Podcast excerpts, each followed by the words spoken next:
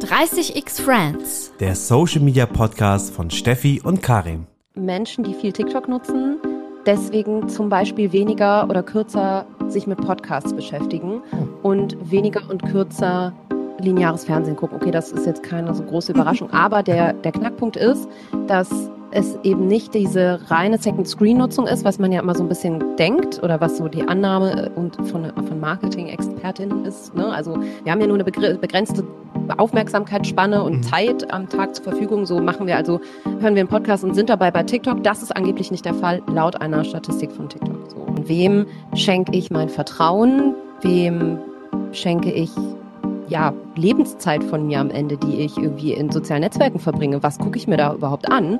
Ähm, das kann ja Gott sei Dank immer noch jeder selber entscheiden, aber ich habe da so ein paar Faktoren für mich definiert mal, ähm, beziehungsweise das passiert bei mir unterbewusst, glaube ich. Also da ich selber über die Themen, über die ich spreche, in der Regel ein unglaublich hohes Maß an Leidenschaft entwickle, mhm. ähm, erwarte ich das sozusagen auch von den Personen, denen ich folge. Inhalte müssen immer kurz, kürzer und knackiger und prägnanter und ähm, schneller irgendwie verpackt werden. Ehrlicherweise wundere ich mich sowieso. Also RGTV war ja so ein bisschen der Angriff von Instagram auf YouTube, so mhm. vom Ding her. Dann müssen wir unser Handy nicht mehr drehen. Wir machen es euch jetzt total leicht, ähm, im Hochkantformat irgendwie auch super lange Videos zu gucken, weil die ja der Meinung waren, dass äh, die, die jüngere Generation das Handy nicht mehr drehen will und damit sollte ja so ein bisschen YouTube angegriffen werden. Hallo zusammen, cool, dass ihr in unsere neue Podcast-Folge reinhört. Heute ist Ann-Kathrin Schmitz zu Gast bei uns. Anni ist Social Media und Influencer-Marketing-Expertin, Podcast-Host und Co-Founderin und Managerin von Nova Lana Love. Und nebenbei ist sie auch selbst Influencerin und zum Beispiel auf Instagram oder Instagram sagt man ja heutzutage auch, unter Himbeers Sahnetorte zu finden. Darüber wollen wir heute auf jeden Fall mehr hören und erfahren. Und natürlich ist Anni auch Mitglied der ersten Stunde bei 30x Friends. Ihr wisst es mittlerweile sicherlich schon. 30x Friends ist ein Social Media Netzwerk, das Steffi und ich vor einem Jahr gegründet haben. Also erstmal Hi Steffi. Hello. Yes. Und mit unseren 36 Social Media Expertinnen kommen wir alle zwei Monate im Roundtable zusammen. Und dort diskutieren wir über Themen rund um Social Media, schöne Trends und ja, schnacken ja auch in der einen oder anderen Podcast-Folge mal mit unseren Leuten. So, genug gesagt, ich bin aus der Puste. Lass uns mal direkt einsteigen. Heute geht es um dich, Anni. Also erstmal ein herzliches Hallo an dich. Einen wunderschönen guten Tag. Vielen Dank für die Einladung. Schön, dass du da bist. Wir freuen uns total, dass du dir die Zeit genommen hast und bei uns bist heute. Ähm, ich kann für mich sagen, auf die Folge mit dir habe ich mich schon ganz besonders gefreut, denn du bist für mich auf jeden Fall der Inbegriff von Female Leadership und ein echtes Role Model oder auch eine Powerfrau. Aber ich weiß, diesen Begriff hören einige nicht so gerne. ähm, aber es Jetzt ist durchaus positiv gemeint. Der Einstieg ist geglückt, Steffi. Wir haben heute ganz, das ganz, kann man ja Gott sei Dank nicht Fragen. sehen. Ja. Hm, bei Audio, wenn man rot wird, aber ich bin ein bisschen rot geworden. Vielen Dank, Steffi. Gerne, ganz, ganz gerne. lieb. Also, wir haben heute so viele Fragen an dich. Wir haben es ein bisschen geklustert in verschiedene Themenblöcke. Wir werden mit dir natürlich über Influencer-Marketing sprechen, aber auch über Social Media und deinen Podcast. Und dann wollen wir natürlich auch wissen, was für Zukunftspläne du noch hast. Deswegen würde ich erstmal einsteigen mit, ähm, mit Nova Lana Love. Ich glaube, da wirst du immer drauf angesprochen. Das äh, ja, ist eine Marke, die du mit Farina gegründet hast, ich glaube in 2014. Und jetzt habt ihr auf Instagram schon über 1,5 Millionen Follower, wenn ich das richtig gesehen habe. Und du hast mhm. deinen eigenen Podcast, Baby Got Business, und jetzt auch einen neuen Podcast, den Wein-Podcast, You Never Drink Alone. Da frage ich mich, wie sieht eigentlich so ein typischer Tag von dir aus, Anni? Ähm, ja, also das, wenn du das so aufzählst, dann klingt das immer irgendwie, oder wenn Leute das so aufzählen und sagen, du, du machst irgendwie so viele verschiedene Dinge, ähm, für mich hat das alles einen roten Faden und die Sachen sind alle mehr oder weniger bauen oder haben aufeinander aufgebaut. Und wenn du überlegst, guck mal, du hast es selber gesagt, 2014, ähm, ich mache jetzt fast seit acht oder neun Jahren Influencer-Marketing. So alt ist die Branche schon. Also es ist hm. total verrückt. Und ähm, ja, wie sieht so ein, ich beschreibe mal so einen typischen Montag, weil der ist, also eigentlich ist mein Arbeitsalltag gar nicht so fancy, wie die Leute immer denken. Also natürlich gibt es diese Tage, wo man dann irgendwie auch unterwegs ist und auf Events ist. Und ich begleite ja auch Farina noch relativ häufig ähm, zu Shootings und zu Dingen, die sie halt beruflich irgendwie machen muss, wo ich sie unterstütze. Ähm, das sind meistens die Sachen, die super fancy sind. da kann ich Gott sei Dank so ein bisschen Cherry-Picking mittlerweile machen. So hättest du mich 2017 angesprochen, mhm. hätte ich, glaube ich, noch, wäre ich, glaube ich, jeden Tag mit ihr unterwegs gewesen. Mittlerweile mhm. Ist das ein bisschen anders organisiert, weil ich ja auch meine eigenen Projekte mittlerweile habe. Ähm, aber das sind so die fancy Events und Reisen und so, das, was man dann auch irgendwie häufig gerne und viel auf Instagram teilt und sieht, weil das ist natürlich spannend für die Leute. In der Regel sitze ich aber wie die allermeisten Bürostuhlakrobatinnen bestimmt mhm. äh, acht Stunden äh, normalerweise vorm Rechner, beantworte so circa 200 E-Mails am Tag ja. und ähm, recherchiere, arbeite ab, beschäftige mich mit Steuern, Renten und allem, was auch so unsexy au an Aufgaben unternehmerisch anfallen und bin sozusagen für das ganze Backoffice verantwortlich, muss aber ja auch immer ein Team äh, koordinieren, beschäftigen, bei Laune halten. Auch das ähm, ist natürlich ein Zeitfaktor. So Aber einfach. ja, also eigentlich sitze ich mit vielen Kaff Kaffees über den Tag verteilt in meinem kleinen, bescheidenen Homeoffice und ähm, mhm. versuche, die Dinge beieinander zu halten. Fühle ich, vor allem das mit dem Kaffee. ähm, ja, Anni, du hast ja Unternehmenskommunikation und Journalismus studiert und ich glaube, da auch die Farina kennengelernt, oder? Genau, ja. genau. Und war ich das war die Streberin in der ersten Reihe und Farina war eher so, die ist dann mal zu spät gekommen auch ah. und war eigentlich schon am Arbeiten. Also die hat immer schon sehr viel gejobbt nebenbei mhm. und ähm, sie hat immer mehr irgendwie gerne praxisorientiert gearbeitet als irgendwie theoretisch gelernt und ähm, ja, das ist, glaube ich, ganz bezeichnend für unsere Rollenverteilung Spannende mittlerweile. Insights hier auf jeden Fall. Äh, kann man denn dann sagen, dass du dann sozusagen durch Zufall zu deinem jetzigen Job gekommen bist oder hattest du eigentlich was ganz anderes vor? Naja, ich hatte schon, äh, ich habe das schon relativ proaktiv und forciert, sagen wir mal. Mhm. Ähm, ich habe mich ewig, also ich bin schon immer so ein, so ein kleines Nerdmädchen gewesen ähm, und habe mir, also, weiß ich nicht, ganz, ganz früher so Basic HTML-Kenntnisse beigebracht, dann den ersten Blog für uns ja auch später programmiert und so. Ähm, war immer schon sehr online-affin und fasziniert und begeistert von der Idee von sozialen Netzwerken und was Menschen da, damit machen. Damals noch eher aus dieser journalistischen Perspektive, auch weil das so ein bisschen Schwerpunkt meines Studiums war, Online-Journalismus. Und ähm, fand das total spannend, dass es da schon Personen gab, die irgendwie damit ihren Lebensunterhalt teilweise bestritten haben. Und ähm, habe irgendwie dadurch, dass ich immer schon an soziale Netzwerke geglaubt habe und damals 2013, 14 sehr fasziniert von Instagram war, Wer äh, No Filter gelesen hat, das Buch, was ich sehr empfehlen kann, der ähm, weiß, wie es früher bei Instagram, also wie die Plattform funktioniert hat. Und es ist alles, äh, mittlerweile ist es natürlich eine andere Geschichte, aber ähm, bin dann tatsächlich proaktiv auf Farina zugegangen in der Uni und habe gesagt, du, ähm, wir kennen uns nicht so gut, aber ich glaube, ich habe da eine Idee. und ähm, hatte durch mein Streberdasein in der Uni so einen ganz guten Ruf im Sinne von, ja, ja, also wenn die Anni sagt, das machen wir, dann, dann kannst du das mal ausprobieren. Und äh, das kam mir da ganz gut zugute und ähm, konnte dann Farina von dem Projekt Nova Lanalauf überzeugen. Cool. Den Namen hat sie sich selber ausgedacht, auf jeden Fall. Die ist, tatsächlich hieß sie früher anders auf Instagram. Ähm, und dann habe ich praktisch ein, angefangen, einen kleinen Social Media Kosmos um sie herum zu bauen und ähm, der existiert bis heute. Und sehr erfolgreich, muss man sagen. Also, dann kann man ja sagen, du bist Artist Managerin und Influencerin zugleich. Aber was sind denn sonst noch so Aufgaben, wenn du jetzt als Artist Managerin unterwegs bist? Was machst du denn dann so? Ähm, grundsätzlich bin ich für alle Anfragen, die Farina betreffen, zuständig. Bei mir läuft alles zusammen wenn man irgendwas von ihr möchte, muss man im Zweifel, sage ich immer, ein bisschen an mir vorbei. ich bin so der Gatekeeper. Äh, oder besser gesagt die Verwaltung. Ähm, ich sorge dafür, dass Farina damit Geld verdient, manage die Werbekunden, Netzwerke aber auch ganz viel, habe in den ja, letzten fünf bis sechs, sieben Jahren relativ viel Zeit investiert, das auch als Marke nach außen zu positionieren, beziehungsweise uns auch in diesem B2B-Umfeld ähm, ja, einen, einen gewissen Ruf zu verschaffen, eine gewisse Professionalität nach außen irgendwie zu tragen. Ähm, das habe ich natürlich auch versucht in meiner Rolle als, wenn du sagst, Influencerin, ne, das zahlt mhm. auch, das ist auch ein strategischer Baustein dessen. Ähm, apropos strategisch, ich bin auch für die Ausrichtung natürlich verantwortlich. Ich muss gucken, ähm, dass wir da bei uns bleiben, dass wir die Strategie nicht aus dem Blick verlieren, dass wir die auch, dass ich die im Zweifel auch durchsetze, weil das am Ende so ein bisschen managementmäßig mein Job ist, zu schauen, hey, wie shapen wir das nochmal in eine andere Richtung, was können wir nochmal anders machen, ähm, was sollten wir besser nicht machen, vor allem letzteres.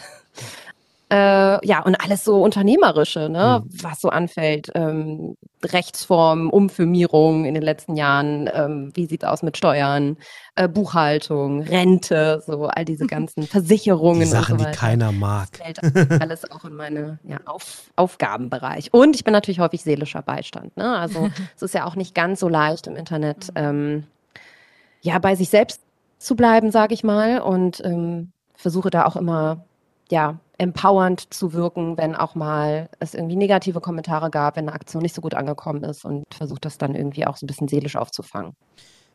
Das ist spannend, weil du hast jetzt auch darüber gesprochen, dass du so rechtliche Sachen und so angehst, Verwaltungssachen. Ich meine, das frisst ja alles sehr viel Zeit, ne? Und der Tag hat 24 Stunden, wie wir alle wissen. Und ich finde es für mich selber auch schon sehr schwierig, den Tag dann irgendwie noch zu gestalten und Freiräume zu nehmen. Hast du ein Team um dich herum oder machst du es immer noch alleine? Nee, also das wäre vermessen wenn ich jetzt behaupten würde, dass ich das alleine mache. Ja.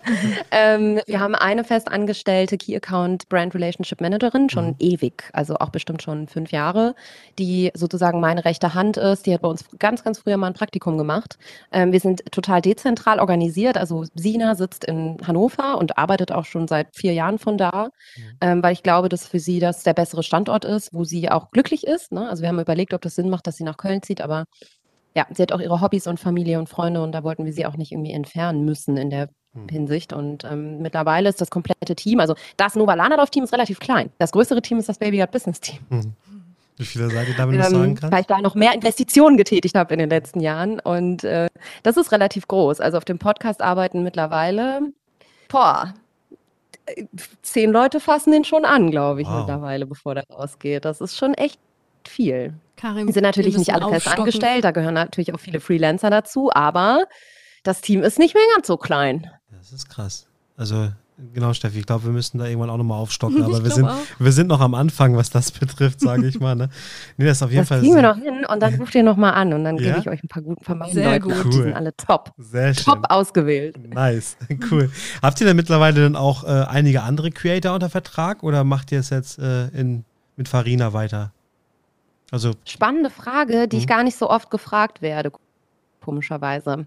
Ähm, ich habe zwar von 2000, ich glaube 16 bis 19 oder 18 mit ähm, einer anderen Creatorin noch zusammengearbeitet, mit Nina Süß. Die ist eher so im High Fashion, High Jewelry, High Beauty Segment angesiedelt. Ähm, das habe ich damals auch eigentlich primär aus Leidenschaft gemacht und für die Kontakte, weil ich dachte, hey, okay, das ist nochmal eine ganz andere ähm, Markenpositionierung, Personenmarkenpositionierung als das, was Farina macht. Die ist total commercial und Nina war eher so total High-End Branding unterwegs. Und das fand ich spannend, das wollte ich mit begleiten. Ähm, das wurde aber einfach irgendwann zu viel für mich als Einzelperson. Dann habe ich überlegt, hm, soll ich das jetzt irgendwie mal versuchen zu skalieren?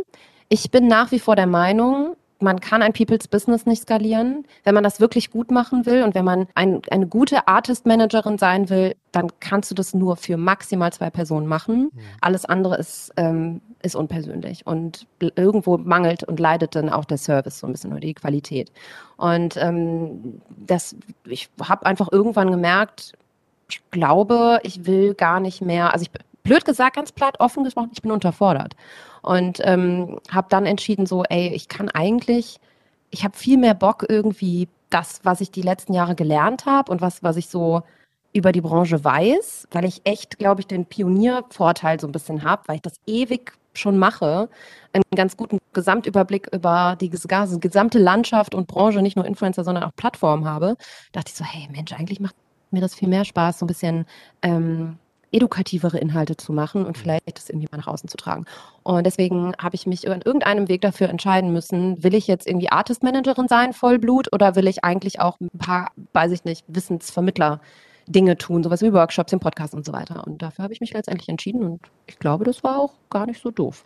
nee, ich würde sagen, das ist sehr gut gelungen. Also nicht umsonst haben wir uns ja auch quasi, ja, sag ich mal, bei Social Media kennengelernt auch, ne? Nicht nur durch 30 Friends, aber auch weil wir deinen Podcast schon vorher kannten und den cool fanden. Ähm, und heutzutage ist es halt so. Das eine spricht sich rum, das andere sieht cool aus oder hört sich gut an. Und dann äh, ist das ein Qualitätssiege, würde ich sagen. Also sehr cool. Ähm, ich habe mir jetzt eben die Frage gestellt, du kennst ja Farina zum Beispiel schon, ja, hast du ja gesagt, seit Uni-Zeiten. Ne? Wie schafft man das denn? Wahrscheinlich habt ihr auch eine echt starke Bindung und Freundschaft zueinander. Wie schafft man das denn so lange dann erfolgreich zusammenzuarbeiten? Das sind ja schon viele Jahre jetzt. Gibt es da irgendwie so zwei, drei Geheimtipps, wenn jetzt Leute sagen, ich will mit Artist Management anfangen? Ja, stay in your rule. Also, das ist so das Erste. Jeder weiß genau, was er zu tun hat bei uns. Und das mussten wir auch ein bisschen ausfechten. Also es gab jetzt nie irgendwie Streit oder großartig Konflikte, ähm, sondern es sind mal Sachen schiefgegangen, weil jemand nicht genau wusste, was ist denn heute eigentlich meine Aufgabe. So, und wenn das im Team klar verteilt ist, und wir waren am Anfang ganz, ganz lange nur zu zweit, also ein Zweierteam, mussten wir ganz klar festlegen, wer ist in welcher Rolle unterwegs. So. Und ähm, solange der eine auch in die andere Rolle des anderen nicht reinfuscht, ähm, funktioniert das wunderbar. Das heißt, Ina vertraut mir bei dem, was ich entscheide und mache, zu 100 Prozent. Ich bin sozusagen auch unterzeichnungswürdig, kann, unterschreibe Verträge für sie und so weiter. Ähm, durch das jahrelange Vertrauen ähm, kann sie sich da 100 Prozent auf mich verlassen. Und das zweite ist, leave your personal drama at home. Ist also alle persönlichen, es, es muss irgendwo eine Trennung stattfinden zwischen dieser freundschaftlichen Basis, die wir haben, und der beruflichen. So, und es gibt, wir erzählen uns genauso viel private Sachen äh, wie beruflich am Ende, aber es gibt da schon auch ganz klare Phasen beziehungsweise Stunden, Momente, Treffen, wo es eben nur um das eine oder nur um das andere geht. Und wir versuchen es auch nicht so krass zu vermischen. Wenn wir merken, boah, wir sitzen hier eigentlich gerade, wir waren jetzt auch vier Tage auf Mykonos zusammen ähm, und wir sitzen beim Frühstück und wir fangen an, wieder nur über Influencer-Kram zu reden, dann sagt auch irgendwann einer Schluss jetzt. und interveniert. Also wir sind ein bisschen wie so ein, wie so ein altes Ehepaar, das äh, zusammenarbeitet oder wie so in so einer Beziehung. Aber ähm, das hat immer wunderbar gut für uns funktioniert und ähm, ja, ich glaube, wir sind auch beide keine komplizierten Menschen. Wir sind Kölnerinnen, wir sind sehr genügsam, Mhm. wir sind sehr positiv grundsätzlich und ähm, ja, nehmen uns selbst und das, was wir machen, und das ist der Punkt Nummer drei, nicht zu ernst. Und das ist, glaube ich, das Allerwichtigste, dass man, dass man immer mit einer gewissen Lockerheit rangeht, obwohl natürlich das ähm, wir mittlerweile auch Verantwortung tragen. Aber ja, nehmen das alles einmal ein bisschen locker und mit Humor. Sehr cool. Vor allem gefiel mir das sehr gut, dass man sich nicht zu ernst nehmen sollte und ähm, leave your personal stuff at home. Wie hast du es nochmal gesagt? Drama. Leave, your, personal drama. drama, at Ja, home. genau. Also, Witzigerweise muss ist keine. Quote von mir, sondern, oh Gott, wer hat das gesagt? Ich habe letztens war ich bei einem, bei, mit Farina bei einem RTL-Interview und da musste sie so ganz schnell zehn Fragen hintereinander beantworten mit David Motjarat. Und der hat das später zu mir gesagt. Aha, sehr gut. Da kommt die Quote her. Muss ich mir Mhm. nochmal reinziehen. Richtig interessant. Also, Irgendein also ist hängen Popstar hat das geblieben. gesagt. Ist auf jeden Fall hängen geblieben. geil. Hat mich inspiriert und das können ja auch. Sehr gut. Und ich kann bestätigen, dass Kölnerinnen sehr äh, locker sind und äh, einfach im Handling. Ja, die, die Kieler auch. Ich komme aus dem Norden, obwohl man immer Zwinker. sagt. Zwinker. In deine Richtung. genau. Ich, das ist übrigens witzig, wenn man so die Mimik und Gestik bei Podcasts nicht hat, dass man dann aber trotzdem, wenn man ein gutes Gespräch hat, versteht, was der eine oder die andere meint. Mag ich sehr gerne. Als ihr Nova Lanalov quasi hattet, hattet ihr wirklich das Ziel, das richtig groß zu machen? Heutzutage sagen ja die, die Leute aus der Gen Z zum Beispiel, ich will Influencerin, Influencer werden und so. Hat man sich da wirklich große Ziele gesteckt oder was war dann die Motivation jetzt wirklich? Hat sich das einfach so ergeben? Ja, wenn man ein bisschen historisch in das Jahr 2014 zurückgeht, dann ähm, merkt man, dass es da gar keine InfluencerInnen gab. Also Mhm. der Begriff war noch gar nicht geboren. Damals hieß das Blogger. Und nein, also so, so wie es tatsächlich jetzt sich ausgestaltet hat, als die Personenmarke, die Farina ist, muss ich ganz ehrlich sagen, nee, das habe ich natürlich auch nicht kommen sehen. Aber das Selbstbewusstsein habe ich an der Stelle zu sagen, ich habe da schon krass dran geglaubt. Ne? Und wir waren ja nach circa acht Monaten beide an dem Punkt, wo das so schnell skaliert ist und so schnell auch gewachsen ist im Sinne von Nutzerzahlen auf der Website, ähm, Verantwortung nach außen, äh, Geldbeträge, dass wir oder dass ich damals entscheiden musste, okay, ich muss jetzt eigentlich alle Nebenjobs oder so die, ich bin nicht ähm, mit dem goldenen Löffel im Mund geboren. Deswegen musste ich immer sehr, sehr viel neben meinem Privatstudium arbeiten, um mir das leisten Mhm. zu können. Und äh, das war für mich ein riesengroßer Schritt, das weiß ich noch. Weil das Studium musste ich weiter bezahlen mit 500 Euro im Monat und jeder Student oder jede Studentin da draußen weiß oder auch die Leute, die mal studiert haben, wie knapp man da bei Kasse ist. Mhm. Ähm, und für mich war das ein Riesenschritt zu sagen, ich muss jetzt alles andere lassen und hoffen, dass das funktioniert. Und dann habe ich auch Farina wirklich einmal tief in die Augen geguckt. Ich so, dann musst du jetzt aber auch deinen Job kündigen. Dann haben wir beide unsere Nebenjobs gekündigt im Studium. Ähm, ich habe das dann viele Jahre später zu Ende gemacht, aber ähm, wir haben dann echt beide gesagt, okay, ein Jahr lang jetzt Pause, auch nicht studieren. Wir machen das jetzt. Und ähm, das äh, hat Gott sei Dank funktioniert und das war auch in dem Moment strategisch die richtige Entscheidung. Aber nein, also niemals hätte ich gedacht, dass das ähm, dass ich das tatsächlich so lange mache. Nee, glaube ich nicht. Also mittlerweile glaube ich, dass ich das noch sehr, sehr lange machen kann, aber ähm, das glaube ich auch erst seit zwei, drei Jahren. Weil es wahrscheinlich dann auch nochmal irgendwie sich irgendwann am gewissen Punkt geändert hat. Ich naja, wir haben ja in der Branche auch immer viel gequatscht und haben mhm. gesagt, das ist eine Blase und diese ganze mhm. Influencer-Marketing Blase, das wird irgendwann platzen und so weiter. Das ist ja bis heute nicht der Fall. Mhm. Ähm, ich würde sagen, wir sind schon in Deutschland jetzt auf dem, auf, einem, auf dem Zenit so ein bisschen, was auch die Werbeausgaben angeht. Mhm. Ähm, da shiftet sich ja nur noch was von rechts nach links so ein bisschen oder von Plattform zu Plattform. Aber auch das Interesse der Menschen an der Perspektive dahinter, beziehungsweise an dem Business, was dahinter steckt, das ist ja auch neu. Das gibt es ja auch erst seit zwei, drei Jahren, dass die Leute sagen, hey, ich will nicht mehr nur Influencer werden, das, was du gerade beschrieben hast, sondern es gibt, glaube ich, mittlerweile genauso viele Leute, die sagen, ich will einen Beruf im Social Media Kosmos mhm. ergreifen. Mhm. Ich will irgendwas mit Social Media machen. Da brenne ich für, das ist eine Leidenschaft und da gibt es ja mittlerweile auch genügend Möglichkeiten, ob das jetzt rein journalistischer Natur ist oder in, in der PR oder Marketing, da irgendwie Fuß zu fassen. Und ähm, da versuche ich natürlich irgendwie mit meinem Wissen aus den letzten Jahren zu helfen. Hm. Kann ich nur empfehlen, machen Steffi und ich ja quasi auch. Also Social Media mhm. ManagerInnen sind wir ja auch. Ähm, Leute da draußen, alle ZuhörerInnen, macht's einfach. Also es macht Spaß. Aber nur wenn ihr da auch wirklich drauf, Lust drauf habt. Also sonst lohnt sich das echt nicht. Du bist ja wirklich auf Instagram groß geworden, kann man sagen, würde ich sagen. Oder auch durch den Podcast natürlich. Aber TikTok ist ja das Ding, worüber die Welt seit, sage ich mal, 12 bis 16 Monaten quatscht.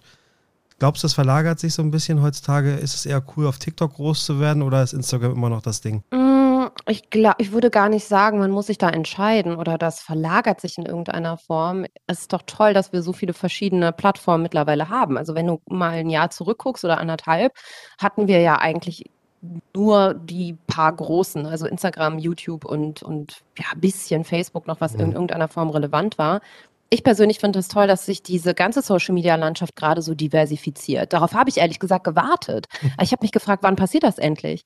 Weil es doch irgendwie war, dass Instagram über drei, vier Jahre so der Big Player war und jetzt endlich, endlich, endlich, jetzt, das ist natürlich auch so ein bisschen moral, meine Meinung, moralisch meine Meinung, mhm. ähm, halte das für sehr gesund für die komplette Industry, dass ähm, nicht nur Facebook-Produkte äh, derartige Nutzerzahlen hervorrufen. Ich glaube, das ist extrem wichtig. Ähm, für den kompletten globalen das globale Social Media Rad, wie es sich dreht. Und ähm, ich persönlich sehe mich und Farina jetzt nicht auf TikTok. Also man könnte das natürlich als Kanal irgendwie noch erschließen strategisch. Man muss aber, das hast du ja gerade schon gesagt, ähm, man muss sich ja auch wohlfühlen auf der Plattform. Es macht überhaupt gar keinen Sinn, in irgendeiner Social-Media-Welt herumzugeistern, in der man sich nicht zu Hause fühlt. Und ich muss dich so ein bisschen korrigieren, weil ich, wir, Farina und ich waren ja auch ganz große äh, Snapchat-Anhängerinnen. Ne? Also wir haben ja Snapchat, Snapchat mhm. geliebt. Farina war eine der, die, damals äh, diese kleinen Emojis sogar neben ihrem Namen hatte. Und ach, das war, mhm. äh, das war nochmal eine ganz andere Zeit. so alt ich, bin ich schon. Also die Snapchat-Zeit. und auch da sehe ich aber jetzt, natürlich, weil ich mich beruflich viel damit beschäftige, auch das ist keine Plattform, die tot ist. Das wird auch noch viel genutzt. So. Ich kenne Freundesgruppen, die ähm, sich immer noch irgendwie überwiegend über Snapchat austauschen. So, und die sind Mitte 20. Also es ist sehr, sehr divers und man kann da überhaupt nicht alles über einen Kamm scheren. Ich bin aber großer TikTok-Fan. Also ich liebe es auch, das aus der Nutzerperspektive einfach mal zu genießen genießen. Ähm, deswegen, also ich glaube nicht, dass man sich da entscheiden muss, sondern man kann schon überall auch ein bisschen das für sich mitnehmen, was einem gefällt.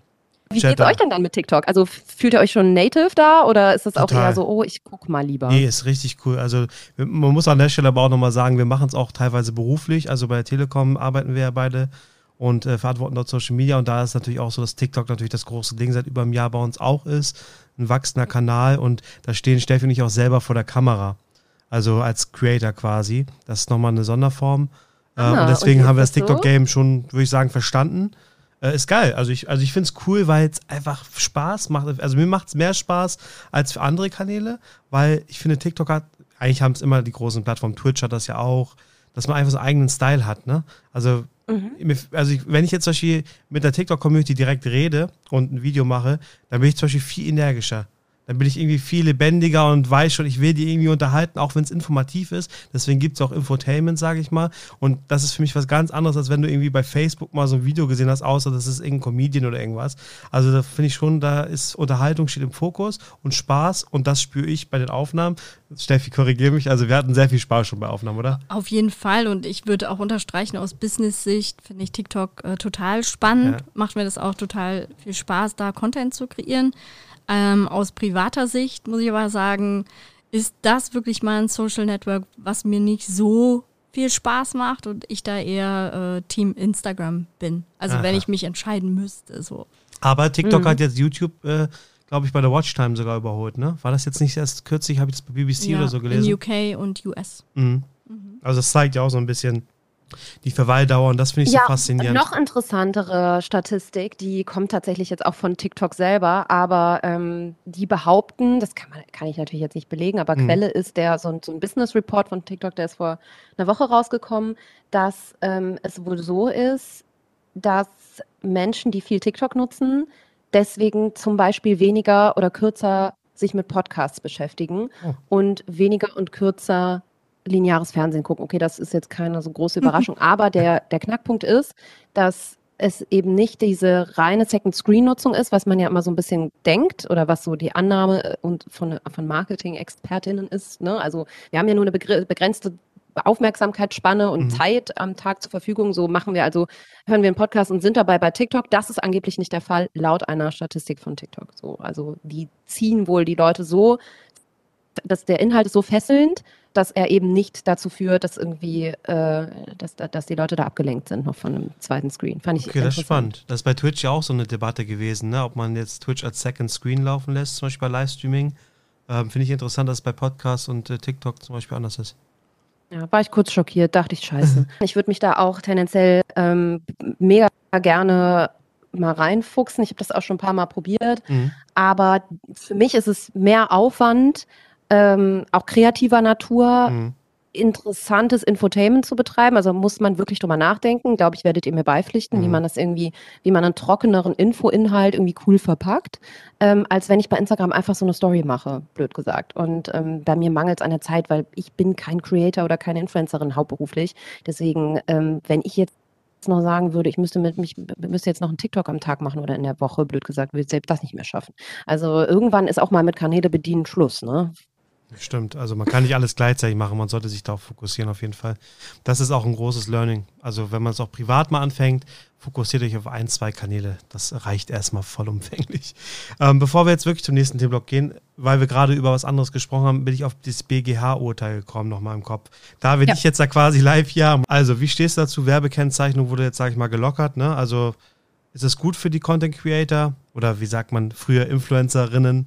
Oder ist das... Ähm, eher für die Unternehmen gut? Was würdest du sagen? Das ist für alle gut. Das ist für die Unternehmen gut, das ist für die CreatorInnen gut, das ist für die Community gut. Weil jetzt dann doch eher, ähm, ich hoffe, dass das passiert. Also ich habe meine mein Blick in die Glaskugel ist so ein bisschen, ich weiß nicht, ob die InfluencerInnen das alle verstanden haben und sich jetzt auch trauen, tatsächlich nicht mehr überzukennzeichnen. Aber am Ende hat der BGH gesagt, ähm, reine Tab-Tags, also Verlinkungen in Bildern, die einer die, einem, die einer Information dienen, ähm, sind per se nicht unbedingt werblich. Mhm. Aber, so, und dann Sternchen, Anmerkung der Redaktion, wenn sich diese Verlinkungen in einem zu werblichen, unkritischen Umfeld darstellen, dann sind sie eben doch Werbung. Das heißt, die lassen da schon so eine Hintertür offen. Ne? Also wenn ich jetzt irgendwie aus dem Restaurant heute Abend gehe und sage, das war das beste Tiramisu meines Lebens, das hat mir so gut geschmeckt, ich glaube, das ist, ähm, ihr müsst, ihr dürft nirgendwo mehr anders hingehen und das Preis-Leistungs-Verhältnis ist auch noch unfassbar gut. Und das Restaurant verlinke in meiner Instagram-Story, dann könnte man mir ja unterstellen, dass das sehr unkritisch ist, wie ich mich mit diesem Tiramisu auseinandergesetzt habe. Und dann wäre es im Zweifel Werbung, wenn ich abgemahnt werden würde. So.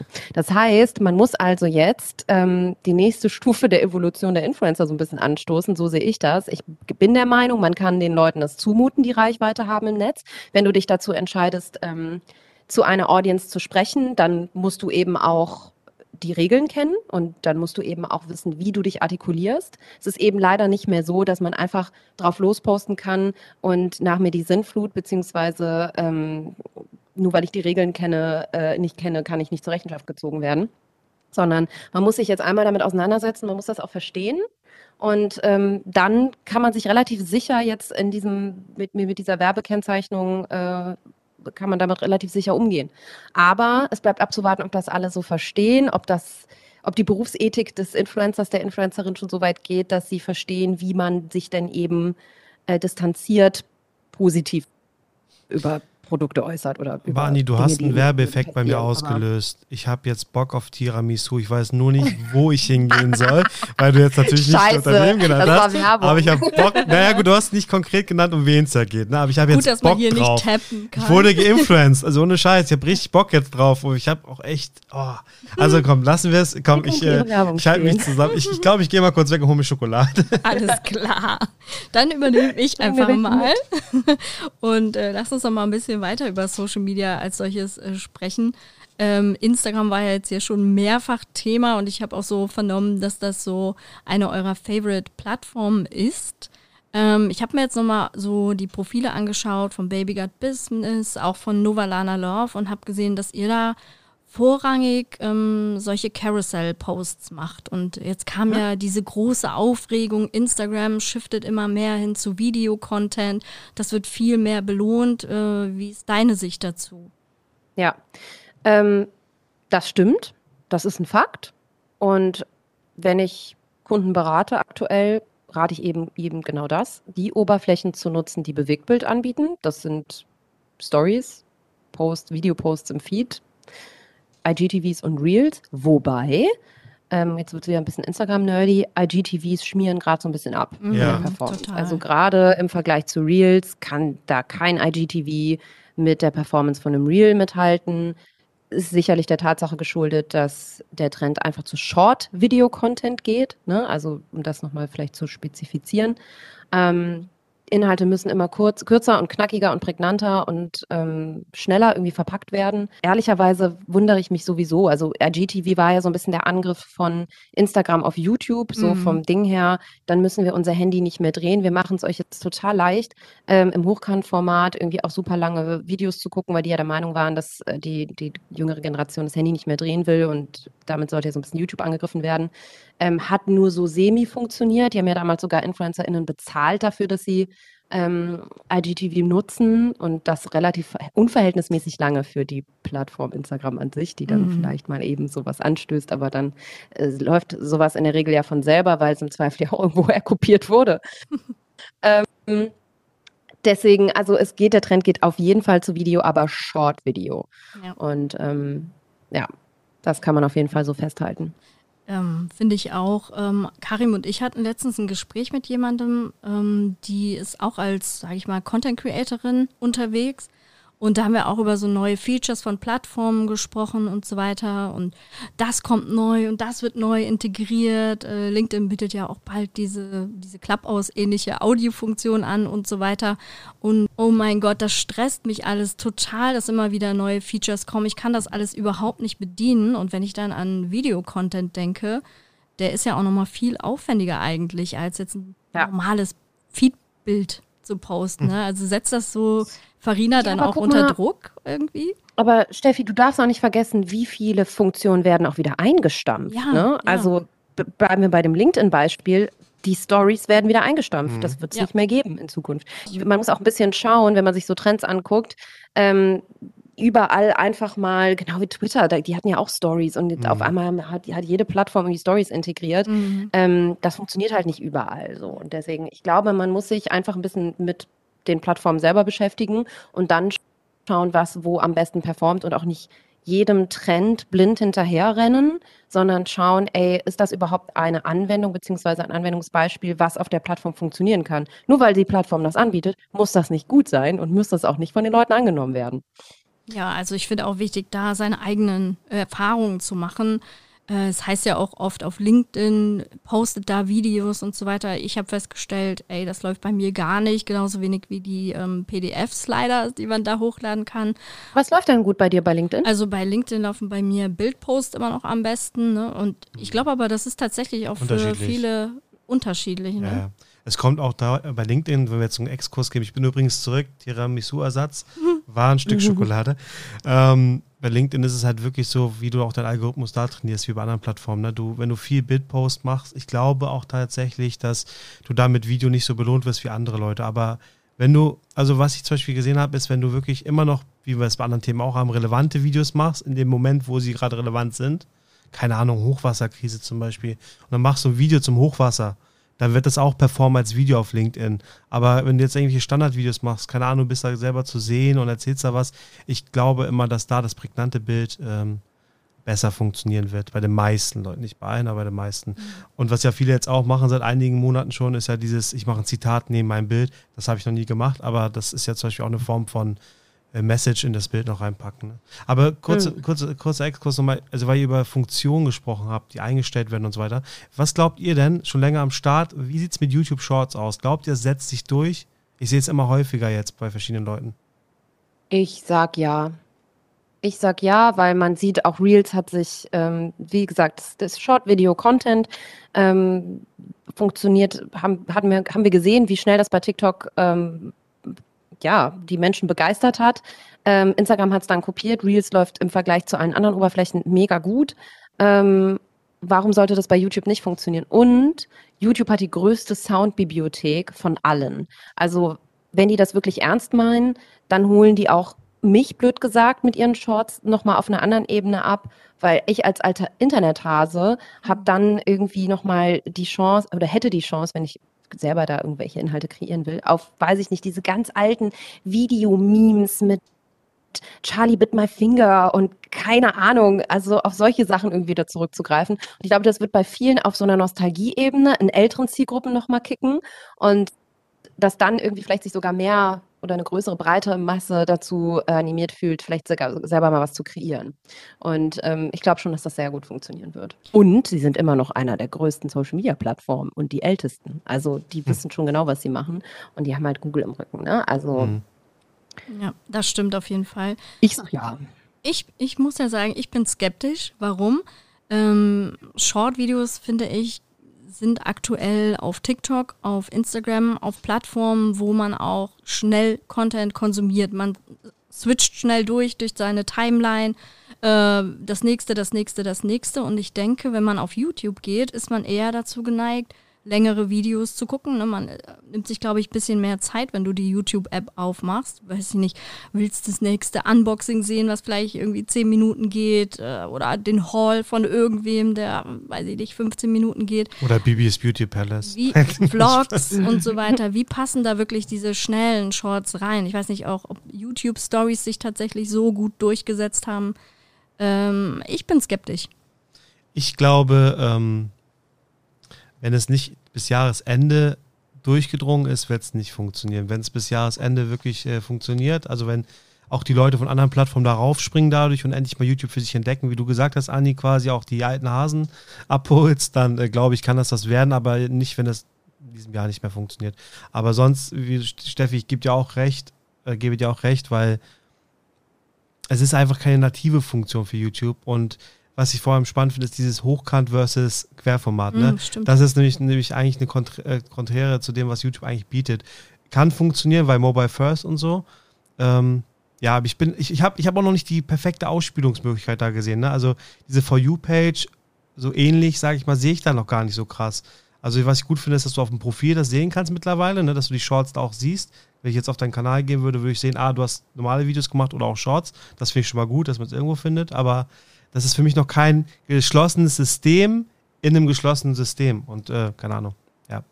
Also Aber bis Jahresende habt Wisst ihr, was ich wichtig finde, ist, das auszuprobieren jetzt gerade bei ja. sozusagen Stunde Null, weil das wird eigentlich ja auch immer wieder belohnt. Ne? Wenn du von Anfang an mit dabei mhm. bist, hast du, glaube ich, ganz gute Chancen, da damit auch zu wachsen. Und äh, ich sehe einige Creator, die das da auch gerade ausprobieren. Und warum nicht dann einfach die Erfahrung mal mitnehmen und gucken, was draus wird. Oder recyceln, wenn du Reels eh schon machst. Ne? Also ich bin nicht der größte Freund von Recycling, aber bei manchen Sachen wie bei Reels und so eignet sich das auch gut. Okay. Wir sprechen uns dann Ende des Jahres nochmal. Ja. Lass, uns, lass uns das mal 30 X Friends. Genau, lass uns das mal in einem äh, Roundtable vielleicht auch nochmal angucken. Vielleicht hatten wir ja irgendeinen YouTube Shorts Creator, Creatorin ein. äh, ja, Anni, du gibst ja auch Workshops zu Social Media, hast du ja eben gesagt. Und äh, ein Workshop heißt, ähm, wie du in Social Media deine Stimme findest, glaube ich. Ähm, kannst du uns da nochmal so ein paar Geheimnisse vielleicht verraten, auch für diejenigen, die vielleicht jetzt am Anfang noch stehen und überlegen, ich will vielleicht mehr auf meinen persönlichen Social Media Kanälen machen, jetzt nicht unbedingt, um da auch Influencerin zu werden, aber so ein bisschen aus Personal Branding Gründen. Ich höre immer wieder, dass Leute verunsichert sind am Anfang, gar nicht wissen, worüber soll ich eigentlich schreiben und ich habe doch eigentlich nichts zu sagen. Was gibst du den Ja. Leuten mit? Ja, also diesen, diese Finde deine Social Media Voice Work, Workshop ähm, habe ich überwiegend im Kontext von genau Personal Branding gemacht. Ne? Also da geht es gar nicht unbedingt darum, wie werde ich jetzt InfluencerIn? Eigentlich gar nicht, sondern eher so für UnternehmerInnen. Ne? Also wie spreche ich irgendwie richtig zu meiner Zielgruppe, wenn ich gar nicht weiß, eben genau, wenn ich diese Unsicherheiten habe. Und am Ende sind das drei große Fragen oder Themenblöcke, die man für sich klären muss. Punkt Nummer eins ist, wie finde ich denn die Themen, für die ich brenne oder für die ich auch nach außen stehen mag? Ähm, wofür habe ich wirklich eine Leidenschaft? Und ganz häufig haben Menschen wie so eine Art Brett vom Kopf. Also jeder hat das in sich, ähm, aber keiner kann es oder die wenigsten können das immer so schnell greifen und definieren, wofür sie denn stehen. Ne? Also wo, wo, was kommt aus mir selber heraus praktisch. Das Zweite ist, ähm, in welcher Form und Tonalität möchte ich darüber sprechen nach außen? Also ganz einfache Sachen wie, ja, wie drücke ich mich aus, Gestik, Mimik, aber auch wie verfasse ich meine Captions, duze ich die Leute, wie, auf welcher Ebene spreche ich die an? Auch ganz wichtig. Und drittens, wie will ich denn eigentlich von außen wahrgenommen werden? Das heißt, wie brande ich mich denn als Person? Und damit Menschen das leichter haben, sich das zu beantworten, ganz praktisch, pragmatischer Trick, den ich ja gerne mal weitergeben kann an der Stelle. Nehmt euch mal ein Blatt Papier und dann teilt ihr das so in vier, ähm, in vier praktisch Ebenen ein. Und dann schreibt ihr über jede Ebene eine Sache drauf. Oben links Themen, die mich interessieren. Rechts oben Themen, mit denen mich andere assoziieren. Und da wird es spannend, weil dieses Blatt Papier musst du im Zweifel ein, zwei, drei, vier Freundinnen geben. Ähm, unten schreibt ihr hin, unten links, ich, dafür bin ich bereits Expertin. Also jeder hat ja irgendwas, wo er sich richtig, richtig gut auskennt, ähm, womit er sich privat beschäftigt, interessiert, ein Grundinteresse mitbringt, sich vielleicht schon mehrmals belesen hat. Und das vierte, die vierte Ebene ist so ein bisschen, darüber spricht die Zielgruppe, die ich ansprechen möchte. Also das sind die Dinge, die ich denke, die andere Menschen interessieren. So, und aus diesen Überschneidungspunkten ergibt sich letztendlich ähm, deine Social Media Voice und deine Themen, ähm, über die praktisch, ja, du sprechen kannst, solltest, weil das dann letztendlich ganz gut abbildet, wie du dich selber siehst und wie du von außen wahrgenommen wirst und wo du aber auch schon Knowledge hast. Und ähm, solche Dinge, solche Übungen mache ich in solchen Workshops. Das finde ich super praktischen Tipp. Äh, vielleicht machen wir das auch mal, Karim. Ich bin gespannt, was du so schreibst. Pros Was, bei dem Thema. Sollte man auch regelmäßig wiederholen, Ja. weil das shiftet ja auch. Ja, ne? Also eben. ich persönlich äh, bin nicht mehr dieselbe Person, die ich vor einem Jahr war und ich habe Ja. auch meine Themen angepasst, blöd gesagt, weil ne, man Mhm. politisiert sich vielleicht oder genau. man ähm, brennt auf einmal für irgendwie so ein Thema wie Wein und so und Mhm. ähm, stellt das, rückt das ins Fok in den Fokus seines Lebens und gerade so, ne, die Welt um uns herum ist so, sich so schnell am Verändern. Also das ist auch Ja. sehr gut für den Selbstreflexionsprozess. Kann, ist Aber das finde ich wirklich spannend. Also das finde ich echt nochmal gut, weil das stimmt. Ja, über die letzten Jahre haben sich die Themen, also Steffi und ich machen ja auch schon seit Jahren Personal Branding, vor allem auf LinkedIn, Business, B2B. Aber ähm, da haben sich die Themen teilweise echt verlagert. Also wenn ich überlege, Steffi, wie viel du jetzt auch in Richtung Diversity in den letzten zwei Jahren, würde ich sagen, anderthalb Jahren gemacht hast, das war vor Genau drei so Jahren noch nicht so. Ne? Mhm. Also wirklich, muss man so sagen, Female Empowerment war schon immer Voll. da bei dir, aber dieses Diversity-Thema so stark habe ich zumindest persönlich nicht so wahrgenommen bei dir, Steffi, dann. Ja, und ich finde das aber auch wichtig, dass das dann nochmal reflektiert wird, auch von anderen, ob das in der Wahrnehmung so passt, weil Mhm. ich finde dann auch gefährlich, wenn du, wenn man jetzt so sagt, so Diversity ist so ein Thema, was gerade in aller Munde ist, dass man sich nicht verleiten lässt, auf solche Hype-Themen Ja, aufzuspringen, weil die sollten ja immer noch was wirklich mit dir und deinem eigenen mit deiner eigenen Überzeugung auch zu tun haben. Mhm. Nee, ist echt spannend. Also ich, äh, wir, wir, wir haben ja immer wieder Vorträge, die wir halten zum Personal Branding Thema, aber Steffi, lass uns das mal bitte für nächste Woche mal auf die Agenda schreiben, dass wir uns dann nochmal diesen Zettel hin und her reichen. Alles klar. dann, äh, das ist so spannend, vor allem wie andere Menschen einen wahrnehmen. Ja. Es ist natürlich auch irgendwie vielleicht im ersten Moment sogar belastend, aber ich finde, damit muss man sich konfrontieren und ähm, meistens sind das eh gute Sachen. Vielleicht machen wir auch mal einen Post Man dazu. entdeckt ganz neue Seiten an sich. Ja, das stimmt. Vielleicht machen wir mal wirklich einen Post dazu, wo wir die Community mal auffordern, zu sagen, womit sie einen assoziieren. Und äh, Ja. dann schreibt man Ja. selber nochmal, hey, das sind eigentlich die Themen, für die ich stehen will, laut Profil. Und dann gucken wir Siehst mal, wie das matcht. Ja, Voll gut. Und Ja. einfach mal einen Ist-Jetzt-Vergleich machen. sehr gut. Das könnte man auch in einem Live übrigens gut machen, ne? Aber vielleicht machen wir es auch mal, oder wir heben uns das auf für das äh, Live, die Live-Funktion, wenn LinkedIn die Ja, okay. Ja. Aber da wären wir auch schon mal bei meiner nächsten Frage. Die schließt sich nämlich jetzt daran an. Ich weiß nicht, wie es euch geht. Ihr habt wahrscheinlich auch äh, vielen, vielen Leuten, denen ihr so im Internet folgt. Und dann habt ihr die mal oder den mal auf einer Veranstaltung getroffen und dann gesehen, so, hm, irgendwie matcht dieses Bild, was ich im Internet von dieser Person hatte, gar nicht so wirklich mit dem, wie es in Real Life ist. Und da sind wir dann schon wieder bei dem Thema Authentizität, was ja auch so ein Top-Ding in Social Media ist. Äh, jeder redet davon, man soll sich authentisch verkaufen, man soll das, reflekt äh, das darstellen, was man ist. Und dann sehe ich gleichzeitig auf Instagram die Leute, die dann Hasenohrenfilter nehmen oder äh, es gibt ja sogar krasse Schönheits-OP-Filter und so weiter. Okay. Wie passt das eigentlich zusammen so? Ja, also ich glaube, äh, Authentizität ist das schlimmste Buzzword Ja, unserer Branche. Also nur um das mal ganz, äh, um das einmal festzuhalten. Das wird so inflationär viel verwendet, dass die Leute, glaube ich, gar nicht mehr wissen, was das eigentlich bedeutet. Und das muss natürlich jeder für sich selber definieren. Wem schenke ich mein Vertrauen? Wem schenke ich ja, Lebenszeit von mir am Ende, die ich irgendwie in sozialen Netzwerken verbringe. Was gucke ich mir da überhaupt an? Ähm, das kann ja Gott sei Dank immer noch jeder selber entscheiden, aber ich habe da so ein paar Faktoren für mich definiert mal, ähm, beziehungsweise das passiert bei mir unterbewusst, glaube ich. Also da ich selber über die Themen, über die ich spreche, in der Regel ein unglaublich hohes Maß an Leidenschaft entwickle, mhm. ähm, erwarte ich das sozusagen auch von den Personen, denen ich folge, weil ich finde, das ist so das erste, eine sehr ehrliche Sache, die man fühlen kann, wenn jemand für irgendwas eine Leidenschaft hat. Vor allem, wenn er eben auch Dinge macht, nicht fürs Geld, sondern wirklich ehrlich Sachen empfiehlt, beziehungsweise ähm, Projekte anstößt, für die es irgendwie kein Geld gibt, die nicht diesen Mhm. ähm, kapitalistisch motivierten Unterton immer haben, sondern auch wirklich Sachen einfach macht, weil man daran glaubt, weil das einen umtreibt, weil man eben eine Leidenschaft dafür hat. Und ich finde, das kann man schon auch über den Bildschirm fühlen bei Mhm. Menschen. Ähm, dann auch Leute, die was zurückgeben, die nicht nur nehmen oder die nicht nur senden, sondern auch empfangen.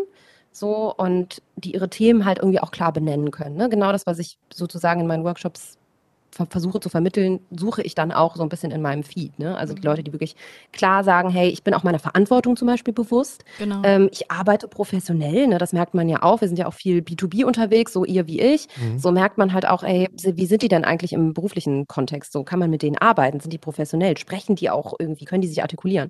Und ähm, vor allem, das ist gleich der wichtigste Punkt heutzutage, wissen, wann man auch mal die Klappe zu halten hat. So, ja. dass man sich nicht zu jedem gesellschaftlich relevanten Thema, was gerade aufploppt in Social Media als Trend, ob es jetzt irgendwie ein Twitter-Trend ist oder irgendwie was bei Instagram, ist ja auch total egal, dass man einfach weiß, okay, da lasse ich jetzt mal andere reden, weil die wissen im Zweifel mehr über das Thema. So nicht hier zu jedem Kram einfach auf Teufel komm raus äußern, sondern auch diese Fähigkeit des Zuhörens.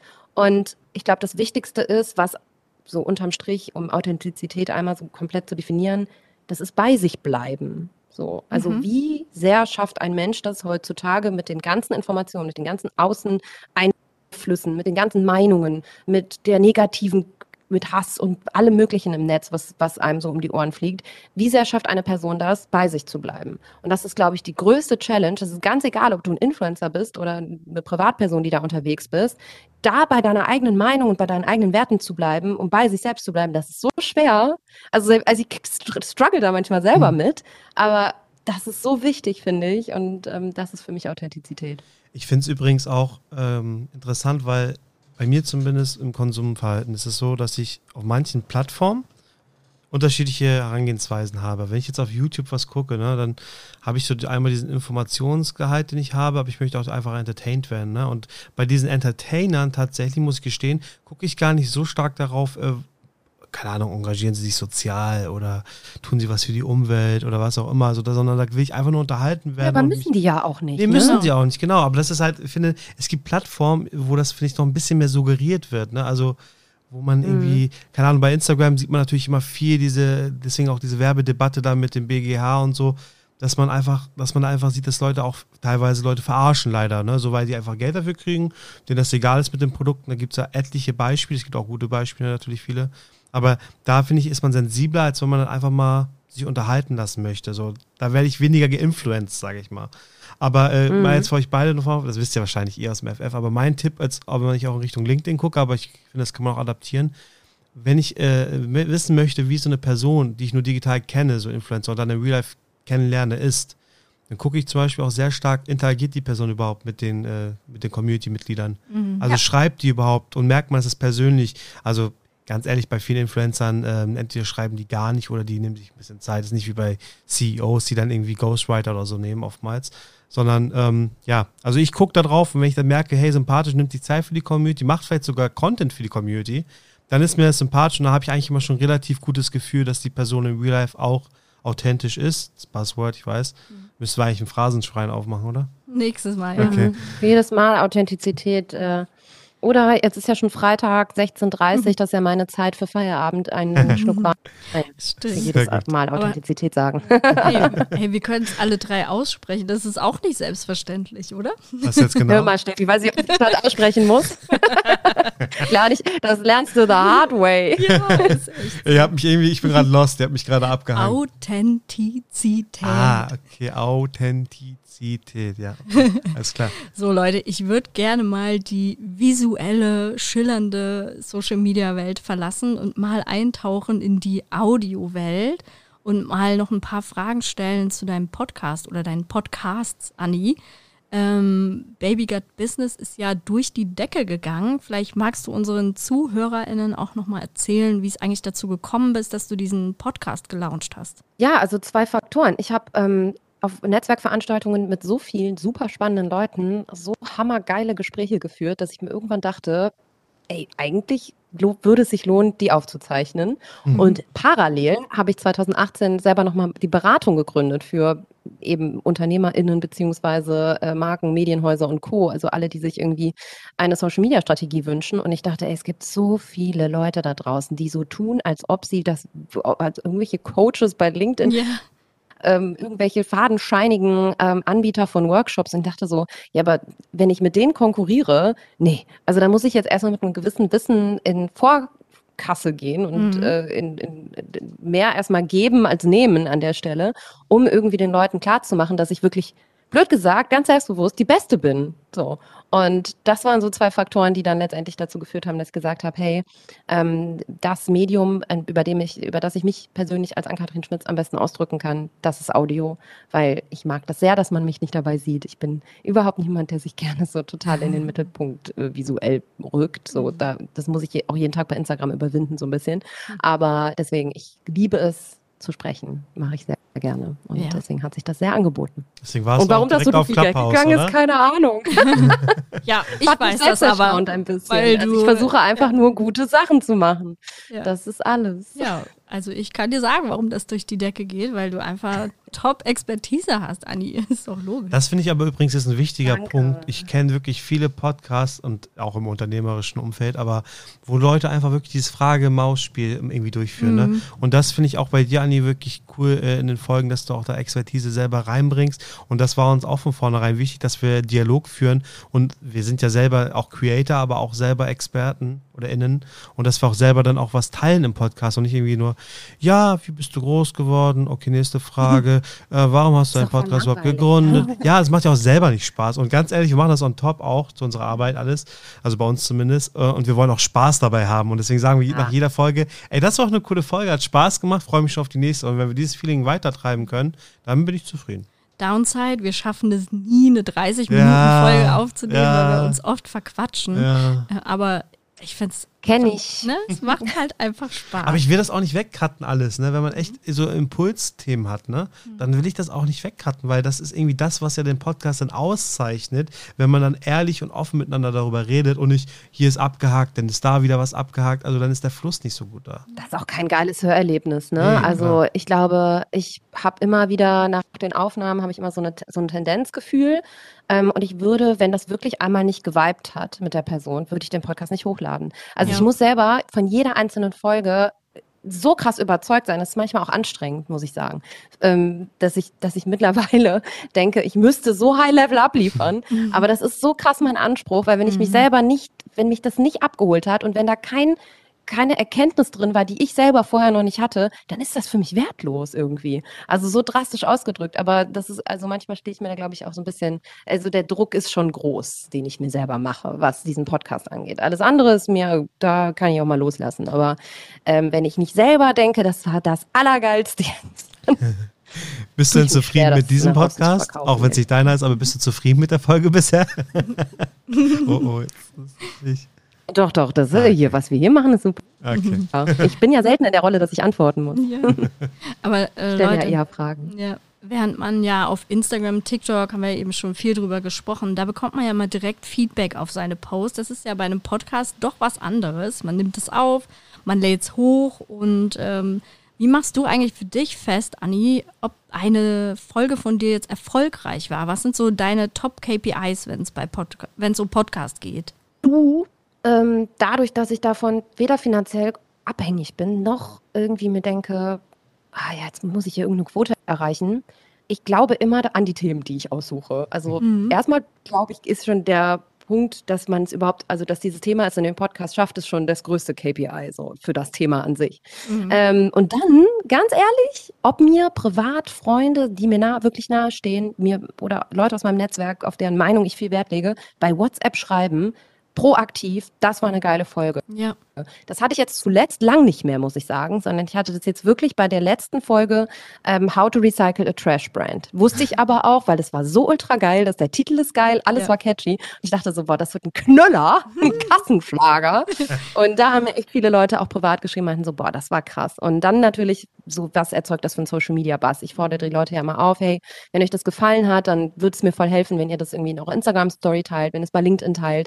Mir hilft es aber auch schon, wenn ihr das heute Abend bei einer, mit einer Freundin erzählt, bei einem Glas Wein. Ähm, und versuche natürlich auch immer so ein bisschen Bass in sozialen Netzwerken drumherum zu kreieren, damit das Ding auch wächst. Ne? Mhm, Damit das am Ende, genau. ich will natürlich schon, der Anspruch ist, dass es möglichst viele Leute hören, ganz platt gesagt. Ähm, und ich will natürlich auch Traffic auf den, auf den Baby Gap Business Instagram-Kanal bekommen, wo dann die Leute aber auch, wo ich ein Diskussionsumfeld geschaffen habe, ja, und da habe ich echt nochmal viel Geld und Mühe und Arbeit reingesteckt, damit das ähm, funktioniert, damit da auch ein Community-Management äh, hinter ist und damit die Leute Antworten auf ihre Fragen bekommen, professioneller Art und Weise. Und ähm, ja, das ist so ein bisschen ja. mein KPI, meine Ich- KPIs. Ja, und ich finde es auch einfach mal entspannt, dass man hier eben nicht äh, guckt, oh, wie viele Likes hat das jetzt und, und, und. Das ist irgendwie auch mal schön, finde ich.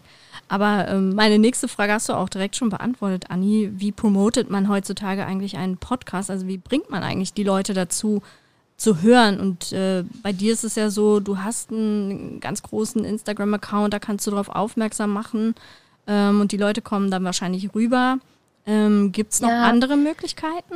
Das ist aber schwierig. Ich ne? glaube aber, dass gar nicht unbedingt die ganzen Menschen, die mir bei Instagram folgen, so super die krassesten Baby Business HörerInnen Mhm. sind, sondern ich merke das immer wieder auf Veranstaltungen, dass, ähm, dass, dass bestimmt Leute sind, die mir gar nicht bei Instagram folgen. Also die, das sehe ich ja auch. Mhm. Und ich glaube, das ist nochmal ein, ein Kanal, der ganz in sich geschlossen irgendwie funktioniert.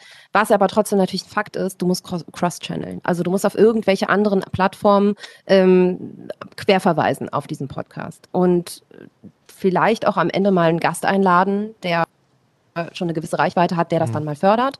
Ähm, aber auch wirklich in den Podcast einen klaren Call to Action einbauen. So, Leute, wenn euch das, wie gesagt, ich sage das immer genauso, wenn ihr das jetzt gut fandet und wenn euch das was geholfen hat, dann helft ihr mir dabei, ähm, wenn ihr das teilt. Und das ist mir ganz egal, wie ihr das teilt. Ähm, deswegen, also gerade bei Podcast habe ich bei Baby Get Business total gemerkt, ist es Word of Mouth auch. Ne? Also wer erzählt das auf einer Netzwerkveranstaltung wem? Wer considert in einer Redaktionssitzung das in, in einem Newsletter mal? Ich war letztens in einem, ich bin immer häufiger in irgendwelchen großen Newslettern von Agenturen zum Beispiel. Also viel auch in diesem B2B-Umfeld, wo ich ja auch rein will, wo der auch super platziert ist. Und ähm, man muss den Leuten wirklich auf den Sack gehen am Ende damit. Also dann Man muss so vielen Leuten so häufig erzählen, wie es geht. Auf jeder Netzwerkveranstaltung. Ich habe jetzt auch einen Podcast. Dann, dann kommt jetzt die Call du to Action. Leute, wenn euch dieser Podcast gefällt und ihr findet, dass er euch geholfen hat, dann teilt ihn doch gerne mit euren Freunden, Familienmitgliedern und so weiter und so fort. Es ist so Ja. und das kostet nichts und es ist einfach nur was zurückgeben für gratis, tolle Gratis-Inhalte, die man konsumieren darf. So sehe ich das immer. Ich teile auch immer wilde, wild den ganzen Tag irgendwelche Sachen in meiner Instagram-Story. Wenn ich mir denke, hey, vielleicht hilft's. Aber das ist ja das Ding, du hast Story gerade angesprochen. Ich finde nämlich auch nochmal da einen Unterschied, wenn ich jetzt an LinkedIn denke. Jetzt nicht, dass wir die Story-Funktion da ernst nehmen könnten, gerade weil sie auch wieder abgeschafft wird, aber da finde ich zum Beispiel Feed-Posts für Podcast-Ankündigungen schwierig. Also da finde Ja, ich das eher. also Ankündigungen bei fun- ne? Podcasts sind sowieso schwierig. Ja. Ähm, Deswegen die Frage halt vielleicht, was vielleicht man bei dafür gemischtes nutzt. Hack, aber Mhm. Sprecht doch drüber, wenn es da ist. Ich bin eh kein Ja. großer Fan von Ankündigungen, muss Ja. ich immer sagen. Ne? Also teasern, ankündigen, ja. Weiterempfehlen, wie du schon Man muss man aber auch sagtest, abliefern. ne? Ja. Je mehr geteasert wird, desto höher die Erwartungshaltung meinerseits dann auch. Stimmt. Aber du hast ja auch gesagt, Mund-zu-Mund-Propaganda. Also ich finde es auch gut, wenn, wenn die Leute es wirklich einfach mit ihren Freunden teilen und sagen, hey, das ist echt eine coole Folge und hört mal da rein. So wächst man ja dann auch Stück für Stück. Okay. Schickt euch das bei WhatsApp, sowas halt, Ja. ne? Das mache ich auch ganz häufig, dass ich sage, hey, ich glaube, das ist ein Thema, was dir gefallen könnte oder die Folge fand ich richtig gut und dann schicke ich das halt auch privat rum, so an mein Netzwerk. Ja. Anni, du hast in dieser Folge schon häufiger über das Thema Wein gesprochen. Jetzt würde ich aber dann gerne nochmal wissen. so? Ja, also du hast bestimmt schon wie so ein Buzzword drei, vier Mal benutzt, auf jeden Cheers. Fall. Cheers. genau. Das ist Personal Branding, Kari. Ja, das stimmt, das Ich bleibt lebe auch hängen. Du influenzt uns, ich sag's ja. Ähm, also neben dem Wein-Podcast, den du jetzt kürzlich gelauncht hast, was ist denn the next big thing, würde ich sagen? Hast du da schon was in Planung? Oder kannst du schon dazu was sagen? Eine Sache, auf die ich ganz stolz bin, an der ich ganz lange gearbeitet habe und das ist die, und das will ich jetzt einfach selbstbewusst so sagen, wie es ist, das ist die beste Business-Tasche für Frauen, Mhm. sage ich mal, die können auch Männer tragen, aber Zielgruppe ist definitiv Frauen, weil Frauen bei Business-Taschen in den letzten Jahrhunderten vernachlässigt wurden. Frauen konnten immer nur zu Saturn gehen und sich diese hässlichen Laptop-Taschen aus Nylon holen. Die sahen nicht schön aus und das war, das ist ein, ein, ein, ein, ein Skandal, dass es da noch nichts Ordentliches auf dem Markt gab, dachte ich mir. Also dachte ich mir, bevor, ich habe dann ganz lange recherchiert, ähm, gibt nichts Gutes, muss ich selber machen. Habe ich gemacht mit einem ähm, nachhaltigen Lederhersteller aus äh, Berlin.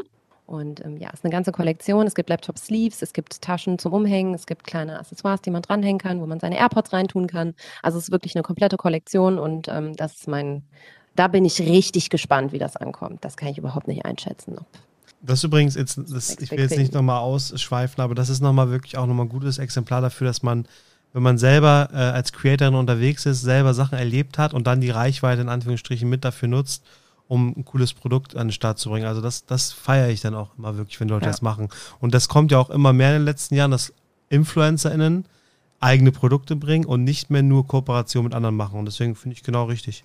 Und ich, ich finde es gut, dass es äh, eine Tasche ist, äh, was dahinter steckt, dass du dir da Gedanken gemacht hast. Äh, wie viele Eistees es jetzt gibt von Ja. äh, Influencern, ich Ja. kann es nicht mehr sehen. Ne? Also Oder Gewürzmischung oder so. das Ne? finde ich halt wichtig, dass man, wenn dann die Reichweite nutzt, wie du gerade gesagt hast, Karim, das sinnvoll macht. Ja, gibt's ja. Ich meine, äh, einige Lieben wir. Creator haben das und die schmecken alle irgendwie nicht. Aber das ist mein persönliches Empfinden nur. Also es gibt bestimmt auch welche, die schmecken. Ähm, aber jetzt, bevor wir langsam zum Ende kommen, also sag doch mal vielleicht ganz kurz, du bist ja bei 30x Friends, wieso wolltest du eigentlich damals Teil dieser Runde werden? Also, und was hast du vielleicht bisher für dich so mitgenommen? Ja, da wart ihr ja auch Pioniere und Pionierinnen mit der Idee. Das gab es ja einfach noch gar nicht, ne? Dass sozusagen ein, dass es als ein Ort geschaffen wird, an dem sich Expertinnen und VertreterInnen der Branche irgendwie zusammenfinden können, austauschen können. Und ich habe ehrlich gesagt schon seit der ersten, seit dem ersten digitalen Treffen, wir haben uns ja noch nie persönlich getroffen, so. Genau. Vielleicht machen wir das mal irgendwann. Ja, gerne. Lass- ja. Wir sitzen, wir sitzen ja auch in der Nähe wieder von machen. Köln. Also, Theoretisch würde es wieder gehen. Ja. Mhm. So, das für die mal, äh, dass wir uns alle mal persönlich sehen. Ist aber auch total egal. Ähm, die Vortragsthemen äh, sind immer super ausgewählt gewesen. Ich habe bis jetzt immer was mitgenommen. Ähm, mein Highlight war damals, und das ist wirklich, da seid ihr ja auch immer sehr umtriebig am Puls der Trends und der Problemstellungen, die es in der Social Media Marketing Welt gibt, die ausfindig zu machen und dafür die richtigen Leute zu finden. Mein Highlight war ähm, damals dieser Kaufland-Skandal mit Michael ja. Wendler. Und da war doch jemand vom Kaufland Social Media Team da und der mhm. hatte, glaube ich, erst zwei oder drei Arbeitstage auf dem Buckel, als das passiert ist. Und der hat so offen und ehrlich über diesen, über diesen Fall gesprochen, dass ich mir dachte, ey, das sind einfach so unglaublich unglaublich wertvolle Insights, die kriegst du sonst nirgendwo. Deswegen ist das so, also das macht natürlich auch der exklusive Rahmen, ne? 30 Leute, da kann man dann auch mal offener sprechen, glaube ich. Aber da kriegt man Insights, glaube ich, die man nirgendwo anders bekommt. Soweit würde ich mich fast aus dem Fenster lehnen, mhm. weil ähm, das fand ich schon, das hat mich total abgeholt.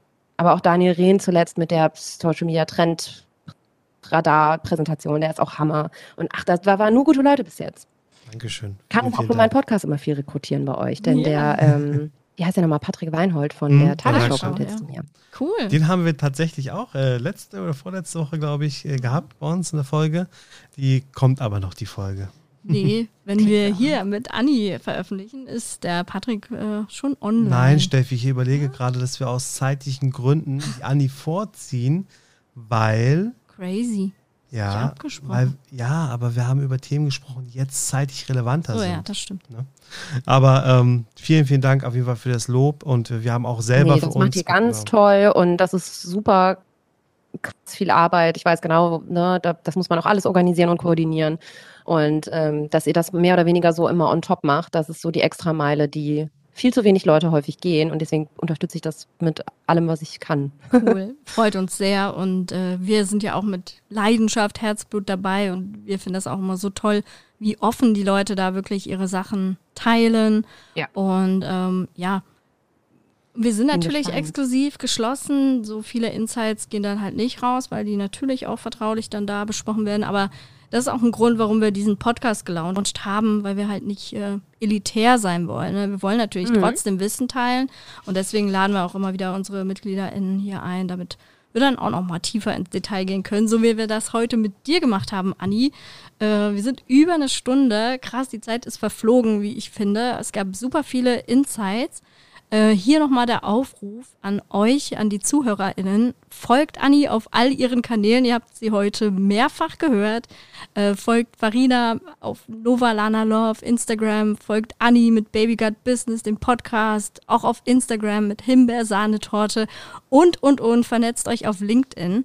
Uns hat es wieder mega viel Spaß gemacht. Abonniert gerne diesen Podcast, wenn ihr keine weiteren Folgen verpassen wollt und Karim. Und teilt ihn mit und, euren ja, Freunden. Und teilt ihn, Leute. Also wenn wir das nicht gelernt haben. Und in eurer Insta-Story. genau. genau. Und macht auch Shorts dazu, ist egal. Macht's einfach. Machen wir einen TikTok, kommen und wenn ihr schon dabei seid, Twitter-Post wäre auch nicht schlecht. Und Snapchat. Ne? Danke, tschüss. genau. Ach cool. Ja, also Leute, und wenn ihr denkt, hey, 36 Friends ist auch so cool, da will ich mal dabei sein. Wir haben jetzt erst neue Leute ausgewählt, die wir hinzuholen und ein paar austauschen. Aber wir vergeben immer noch Wildcards pro Roundtable. Also meldet euch bei Steffi oder mir und dann könnt ihr vielleicht auch mal an einem Roundtable teilnehmen und dann kriegt ihr vielleicht auch exklusive Einblicke zu Szenarien wie bei Kaufland oder irgendwas anderes. Also Leute, vielen Dank an der Stelle. Schaltet ein, nicht vergessen zu abonnieren. Bis bald. Ciao Anni, danke Steffi. Tschüss. Gut. Vielen Macht's Dank gut. Anni. Macht's gut. Tschüss. Ciao.